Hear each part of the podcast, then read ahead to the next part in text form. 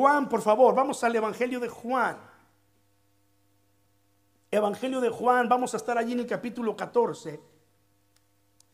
Les recuerdo que estamos en esta serie de las enseñanzas o las palabras de Jesús en la semana que estuvo en Jerusalén antes de, ir a la cruz. Entonces, en esa semana, el Señor eh, dio muchas enseñanzas, tuvo confrontación con los religiosos y, enseñó muchas verdades que a nosotros nos, conviene venir y, revisarlas. Sobre todo si tomamos en cuenta el contexto en el que fueron dichas en esa semana previa a la pasión de Cristo. Recién pasamos la Semana Santa y hablamos de todas estas cosas. Ah, el domingo pasado fue el, el llamado Domingo de Pentecostés. 50 días después de la Pascua, los judíos celebraban esa fiesta de las cosechas y fue en ese momento que el Espíritu Santo vino sobre la iglesia, sobre los 120 discípulos que permanecieron fieles y obedientes a Jesús. Jesús le dijo a los 11 apóstoles que quedaron, ya no se contaba Judas, ¿verdad? A los 11 apóstoles y a todos sus discípulos, porque sabe que lo llegaron a seguir hasta 500 personas. Eso es lo que dice Pablo en 1 Corintios 15, cuando Cristo resucitó, no solamente se apareció a los once, eh, no solamente se apareció vivo a las mujeres, pero dice que se apareció a más de 500 hermanos a la vez. Y, pero el día de Pentecostés solamente había, ¿cuántos de ustedes se acuerdan? El número, si lo ha leído. 120 personas que recibieron el Espíritu Santo. Y yo siempre me he preguntado, ¿y, los otros 300 eh, y algo, dónde estaban? Si Jesús les dijo, no se vayan de Jerusalén. Y estos 120 estaban juntos, orando, alabando a Dios. Y entonces el Espíritu Santo vino sobre ellos. Se cumplió la promesa de Jesús que les estuvo declarando aquí en Juan 14, donde yo me quiero detener hoy a hacer un par de reflexiones par de, enseñanzas que tenemos que tener presentes, hermanos, eh, eh, siempre y vivir de acuerdo a ellas. Amén.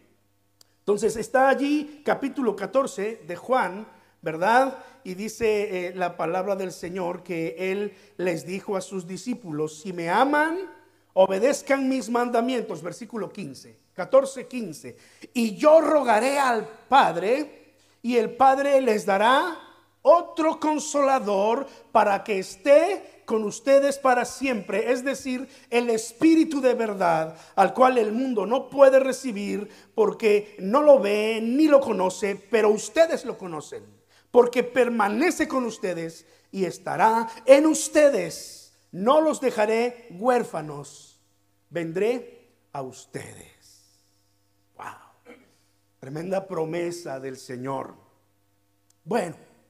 Antes de entrar allí a, estos versículos, ya la semana pasada veíamos el, lo que el Señor Jesucristo habla acerca del Espíritu Santo, otro consolador.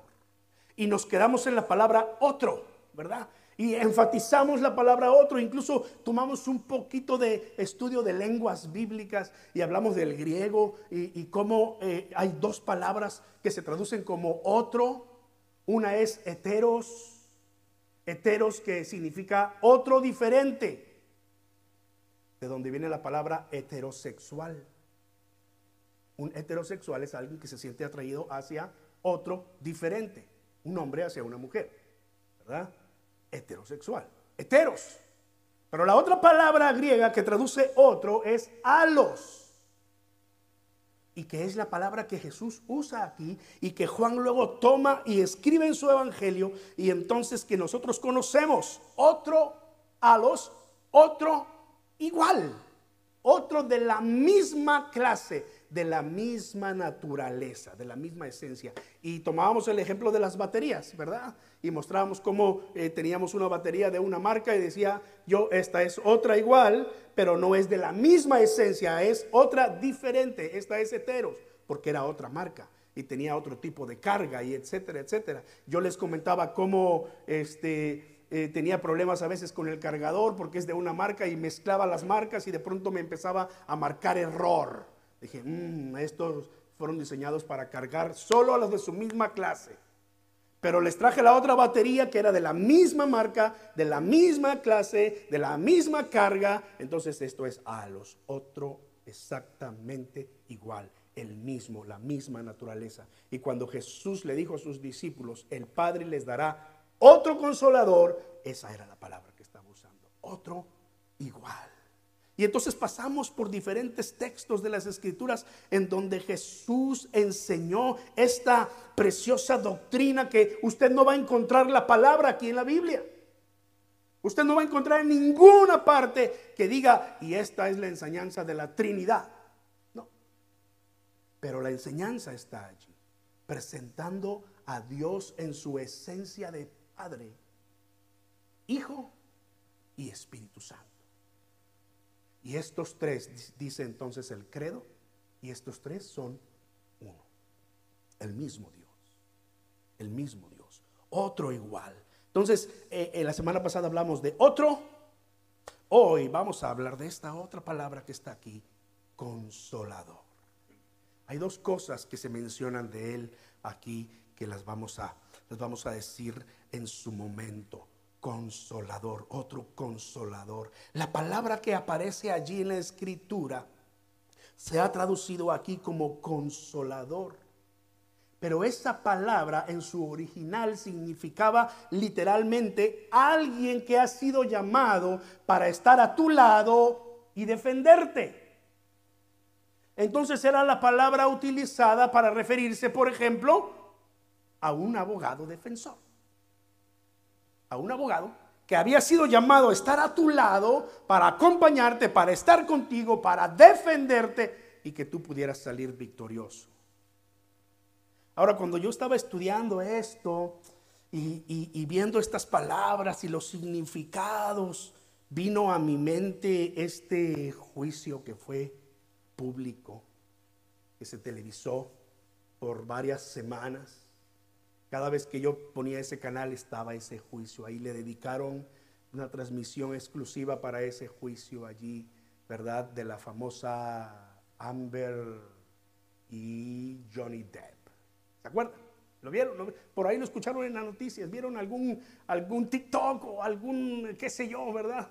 De este, ah, este asunto, ¿no? Usted sabe la historia, básicamente. Ella lo demanda a él porque me golpeó, abusó de mí, etcétera, etcétera, etcétera. Y entonces cuando él se presenta ya a juicio y, con sus abogados, resulta que en verdad había sido al revés.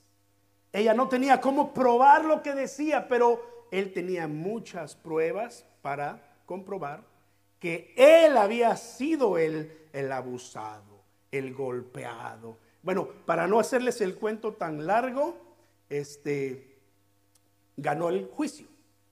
¿Verdad? Y no tardaron en salir los memes diciendo, wow, el primer hombre en ganarle un pleito a una mujer. Y, bueno, en parte es cierto, ¿verdad? Esposos, ¿cuántos podemos decir? Sí, cierto. No le conviene meterse a querer ganarle un pleito a su esposa. No, no, no, no, no se los aconsejo. Queremos tener la fiesta en paz en casa. Entonces, ¿ustedes saben ese chiste? El hijo se va a casar y viene con el padre y le dice, padre, la noche anterior, ¿verdad? Dame un consejo. Tu matrimonio ha durado mucho, dame un consejo. Y se voltea al padre y dice, pídeme disculpas. Pero, padre, este, te estoy, pídeme disculpas. Pero, pero, padre, yo lo que pídeme disculpas. Y se voltea, padre, dame, yo mañana me voy a casar, pídeme disculpas. Y después de tanto, finalmente le dijo, perdóname. Muy bien, hijo, estás preparado para el matrimonio. Eso no tiene nada que ver con el mensaje, pero me acordé ahora, dije, ese está bueno, está bueno. Porque hay enseñanza ahí, hermanos. En verdad, varones, nosotros tenemos que ser suficientemente caballeros para dejar ganar a nuestra esposa cualquier asunto. Hay veces que hay que imponernos, ¿verdad? Y no, no, no, así no es. Tiene que ser así. Entonces las hermanas tienen que acordarse que la palabra del Señor nos dice, esposas, ¿cuál es el consejo de la palabra de Dios a las esposas? ¿Se acuerdan? Estar sujetas sin sujeta. Bueno, eso no dice la Biblia, pero sujetas a su marido, ¿verdad? Hay un momento en el que usted tiene que recordar, oh, no siempre, no siempre voy a ganar, me voy a sujetar a mi marido. Para que la fiesta se lleve en paz, para que Dios bendiga nuestros hogares. Pero nosotros los varones tenemos que amar a nuestras esposas y en ese amor en ocasiones significa, aquí no pasa nada si ella gana, la voy a dejar ganar. Sí, mi amor, lo que tú quieras. En mi casa yo tengo la última palabra. Sí, mi amor, lo que tú quieras. Ahora, después empezó a salir todo a la luz. Y yo no sé si usted ya vio esa entrevista. Tal vez usted no es tan metido en las noticias y la televisión como yo, ¿verdad? Pero este, el gordo y la flaca le hizo una entrevista a la abogada de Johnny Depp, que resulta que es hija de inmigrantes. Es hispana por herencia. No me quedó del todo claro si nació aquí o llegó chiquita o qué sé yo, pero es ciudadana americana, habla, habla el perfecto inglés. Eh, eh, ella fue la abogada defensora de Johnny Depp y ahora, pues claro, mundialmente conocida. Todo mundo quiere trabajar con ella, pero ella ya trabajaba para una firma y ahora la firma le ofreció entonces ya ser socio de ellos y entonces ya pues, está en, en una posición importante en la firma de abogados, ¿verdad? Y, la entrevistó y ahí ella estaba hablando. Yo traigo la entrevista allí, si, quieren verla, díganmelo, ¿verdad? Eh, se las puedo mandar, pero eh, un extracto de 30, de 30 o un minuto. Pero este, qué grato es escuchar a esta chica hablar diciendo, bueno, y es, y es que eh, el gordo le decía, es que te vimos que le dabas abrazos. Y ya se empezó a correr el chisme que tienes una aventura con él. Y, y ella nada más se ríe. Dice, eh, pues la gente puede decir lo que quiera, pero no, no. Dice, eh, a mí me gusta tratar bien a la gente. Este, eh, además, Johnny Depp es mi amigo, pero claro, primero era mi cliente y tenía que tratarlo así. Dice, pero además yo soy hispana, dice. Y, y, usted sabe cómo somos los hispanos, que luego, luego estamos haciendo fiesta y ruido y nosotros nos abrazamos y etcétera, etcétera. Entonces, además era un hombre que en ese momento necesitaba apoyo, necesitaba una palabra de aliento, llegó a necesitar un abrazo y yo se lo di. Lo dice en su entrevista. Si no la ha visto, cuando salga de aquí vaya y corre, vea. Pero ¿qué es el punto de todo esto, hermanos? Exactamente ese. Ella era su abogada defensora. Ella vino a ser el, consolador para, para Johnny Depp. La palabra griega, si usted quiere apuntarla por allí y de pronto eh, decirle a alguien más, oh, yo sé hablar griego, es parácletos. Parácletos. Tal vez la ha oído antes. Parácletos. Que significa literalmente alguien que es llamado a estar a su lado para defenderlo. Y esa mujer lo hizo perfectamente cuando este hombre necesitaba un abrazo, cuando estaba siendo atacado, cuando todas las compañías le dieron la espalda, cuando Hollywood le dio la espalda, etcétera, estaba solo esa mujer, le dijo, aquí estamos contigo, te estamos representando y no solamente te vamos a defender, pero te vamos a apoyar. Y le dio el abrazo y se ven las imágenes, ella eh, eh, eh, dándole cariño a su cliente y diciéndole, no estás solo. ¡Wow! Cuando yo estaba entonces en estos versículos, eh, estaba leyendo esto y leyendo los significados y, viendo eh, en mi mente las imágenes que había estado observando de, esta entrevista. dije, esta mujer como abogado representa exactamente lo que la palabra dice aquí. Yo rogaré al Padre y Él les dará otro consolador. Y entonces se revela la primer verdad para que esté con ustedes para siempre. ¿No dice así el texto? Para que esté con ustedes para siempre. Recuerda, Jesús está en la última semana. Él va a la cruz en unos pocos días. Según lo que estamos aquí leyendo, está en ese momento de jueves en la cena, ha lavado los pies a sus discípulos, ha tomado la cena, está a punto de ir al huerto a orar allá por tres horas, pero en ese lapso de tiempo Él está enseñando todo esto del capítulo 14, 15, 16 y 17 de Juan. O sea, está a unas horas. Y después de eso el Señor iba a ascender al cielo y y los discípulos estaban confundidos, estaban tristes, estaban turbados. Por eso el capítulo 14 empieza diciendo, no se turbe su corazón. Y más adelante se vuelve a decir lo mismo, no se turbe su corazón. Y Jesús termina el capítulo 16 diciéndoles, hey, en el mundo tendrán aflicción, pero confíen en mí, yo he vencido al mundo. En ese momento que los discípulos están escuchando todas estas verdades y yo ya me voy, pero no los voy a dejar solos. Y me verán, pero ya no me verán. Y, ellos estaban así. Jesús les dice, pero el Padre les dará otro consolador que esté con ustedes para siempre. Esta primer promesa del Espíritu Santo y que no es la única bendición, el tiempo no nos daría para hablar de cada bendición que tenemos por la presencia del Espíritu Santo en esta mañana, pero eh, no sé, quizás seguimos hablando acerca de esto, pero esta primer promesa del Espíritu Santo es la promesa de la presencia permanente en nosotros el abogado que está a nuestro lado, no solamente para defendernos, pero para abrazarnos cuando más lo necesitamos. ¿No es cierto que hemos pasado por momentos en los que necesitamos el abrazo de Dios? Hay ocasiones en que estoy con personas y, les, y, y, yo estoy allí con ellos y yo no puedo hacer lo que solo el Espíritu Santo puede hacer, pero en mi oración yo le digo, Señor, Señor, dale un abrazo. Espíritu Santo, tú eres el consolador.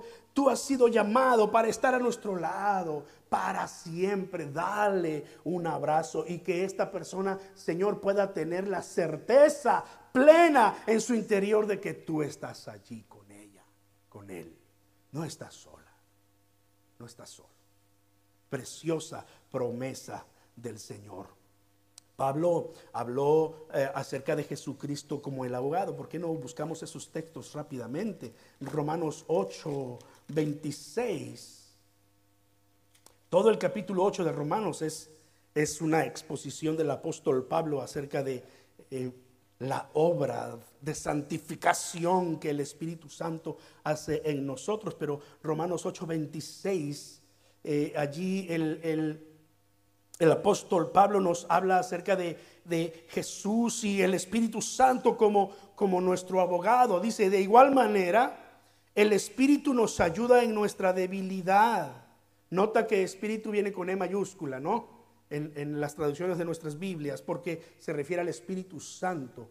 Pablo en el capítulo 8 habla de Jesús y habla de la obra del Espíritu Santo. Mira ya desde el versículo 15 y 16 habla del Espíritu Santo. Pero en el versículo 26, el Espíritu nos ayuda en nuestra debilidad, pues no sabemos qué pedir como conviene. No sabemos qué nos conviene pedir. O sea, no sabemos a veces cómo orar. Yo oro de una forma, pero yo no tengo todo el conocimiento como para saber que esa es la mejor forma. O sea, si Dios te responde de una forma distinta a la que tú has estado orando, no te sorprendas, pero entiende que alguien nos ayuda cuando no podemos discernir cómo orar. Es lo que dice el versículo. El Espíritu dice, nos ayuda. No sabemos cómo pedir como conviene, pero el Espíritu mismo, ¿qué hace? Intercede por nosotros con gemidos indecibles. Otra vez, Espíritu ¿Con E mayúscula o con E minúscula? E mayúscula, ¿a quién se refiere? Al Espíritu Santo, otro consolador, el Espíritu de verdad. El Espíritu Santo intercede por nosotros. Otra vez está ahí esa palabra. Esa palabra intercede es la misma palabra que, que está allá en Juan capítulo 14, parácleto. Alguien que ha sido llamado para estar a tu lado, para defenderte. Mira, cuando estás en una, en una corte así, este, hay momentos en el que tienes que dejar hablar a tu abogado, tu abogada.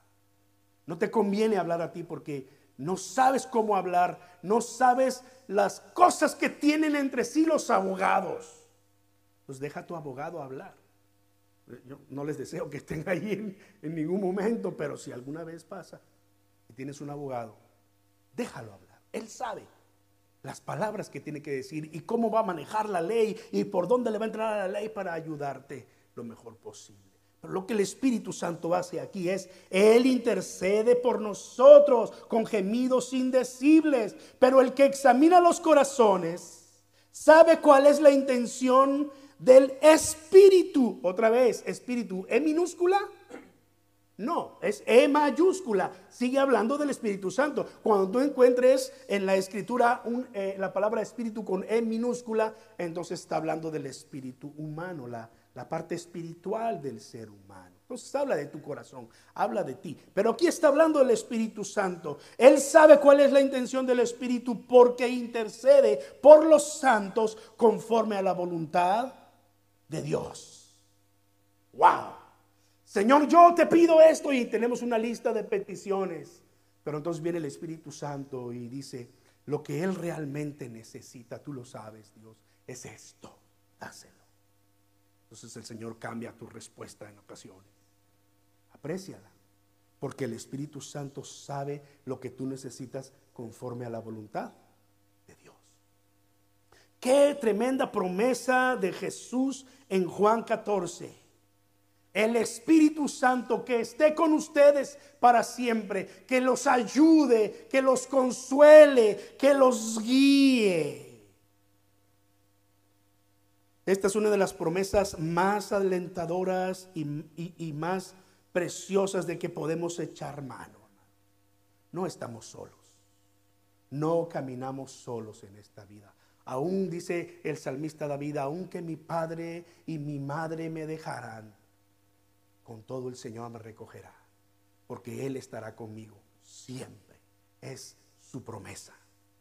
No los dejaré huérfanos, dijo Jesús. Vendré a ustedes en el Espíritu Santo. Entonces aquel día de Pentecostés se cumplió esa promesa. Ellos fueron llenos del Espíritu Santo. Y entonces a partir de allí empezamos a ver la, la, vida tan diferente del apóstol Pedro, del apóstol Juan y de todos los demás apóstoles. Aquel Pedro bravucón que le había dicho a Jesús, yo voy a ir contigo hasta el fin del mundo. Pedro, me vas a negar cuando el gallo, haya cantado tres veces. Y exactamente así, oye, tú andabas con él, que yo no, yo ni lo conozco. Ese Pedro bravucón, hablador, cobarde, fue transformado por el Espíritu Santo. Y entonces esa ocasión fue el que se levantó y fue el que habló ante aquella multitud. Y cuando los llevaron presos ante los religiosos, él fue el que habló y él fue el que dijo, bueno, cuando los religiosos le dijeron, eh, ya, les prohibimos que hablen en el nombre de Jesús, fue Pedro el que dijo, no podemos dejar de hablar lo que hemos visto y oído. Mira, los, los tenían presos, los habían azotado y con todo eso, Pedro, lleno del Espíritu Santo, dijo, pues si tenemos que sufrir así, pues así será, pero no nos podemos callar, porque Él nos dijo que predicáramos en Jerusalén, Judea, Samaria y hasta lo último de la tierra. Y llegó allá a mi pueblito, en medio de las montañas del sur de Veracruz,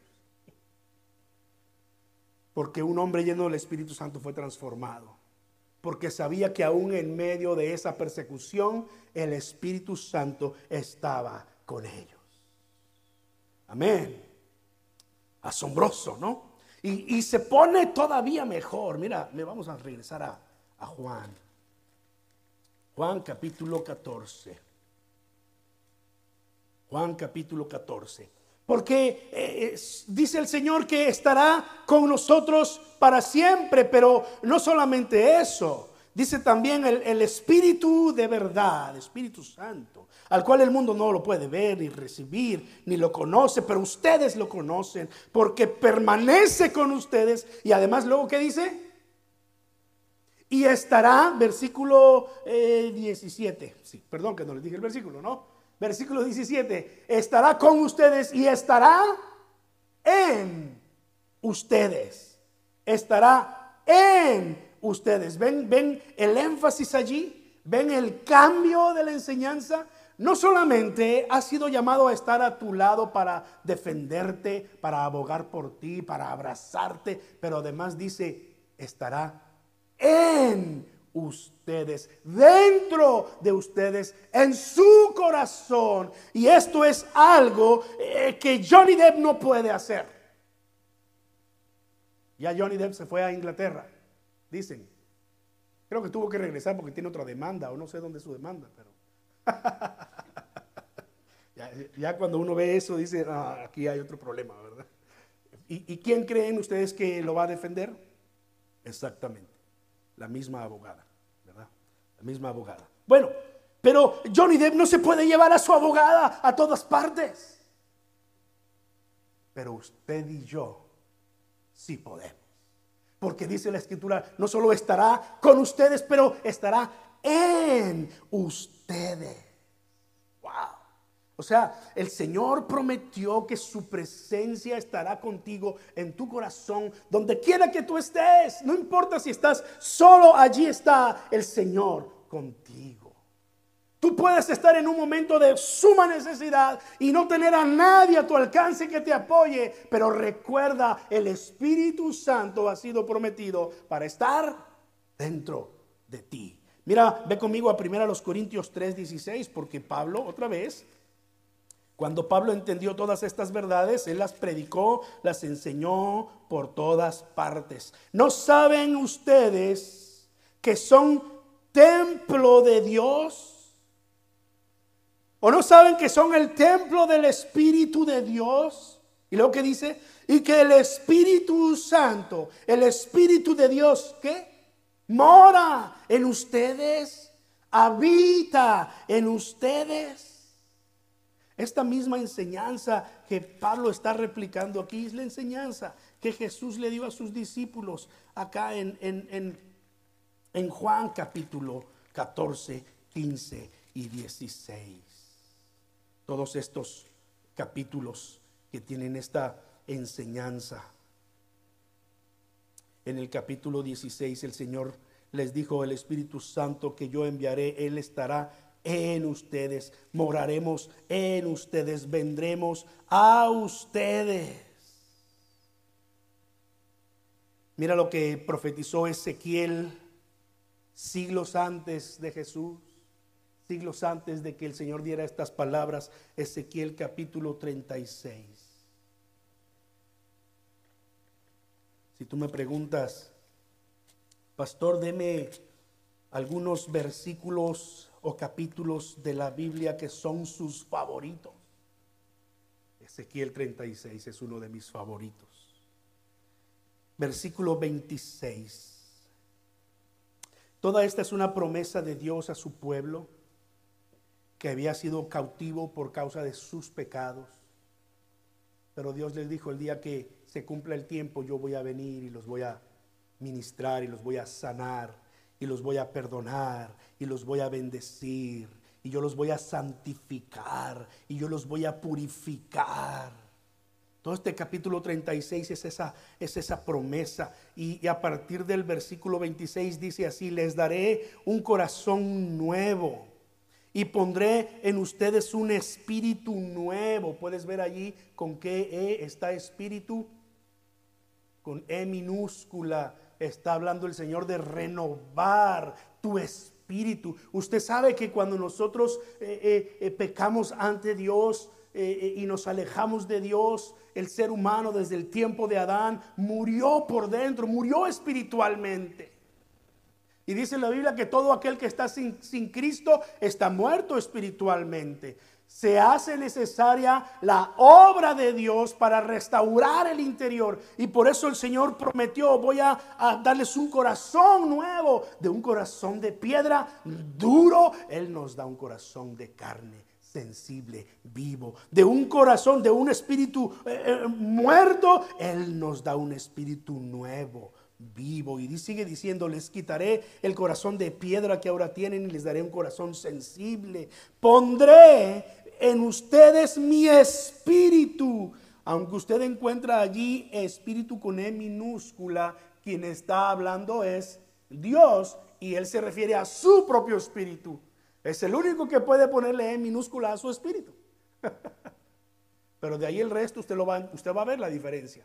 Pero Dios está hablando aquí. Pondré en ustedes mi espíritu. Y esto es lo que me gusta de la promesa. Y haré que cumplan mis estatutos y que obedezcan y pongan en práctica mis preceptos y ustedes habitarán en la tierra que les di a sus padres, y serán mi pueblo, y yo seré su Dios, y los limpiaré de todas sus impurezas, y haré que venga el trigo, y lo multiplicaré para que no pasen hambre. Y sigue el Señor dando más de sus promesas. Pero esta parte me cautiva por completo.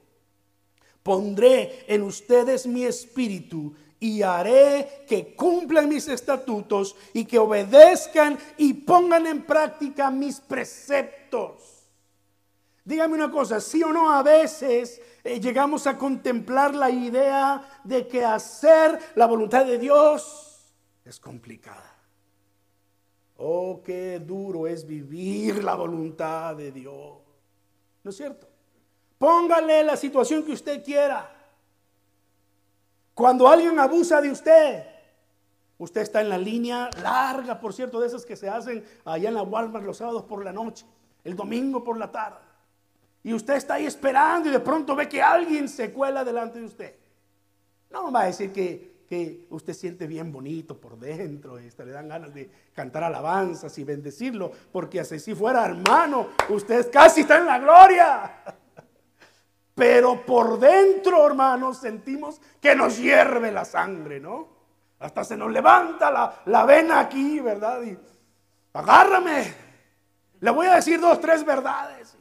¿Sí o no? ¿Sí o no, hermano? O solo a mí me pasa, hermano. Yo soy el único carnal aquí. Usted va manejando y de pronto un carro de los que nunca faltan, ¿verdad? Usted va consciente porque es lunes y usted escuchó el mensaje del pastor que le llama a vivir en paz y en la gloria del Señor y usted va ahí cantando alabanzas y alguien lo rebasa, casi que lo golpea y se le mete bien. ¿Qué hace usted? Es normal, hermanos, desde humano. Nos enojamos, nos molestamos si otro lo hace, porque si lo hago yo, ahí no, ahí no.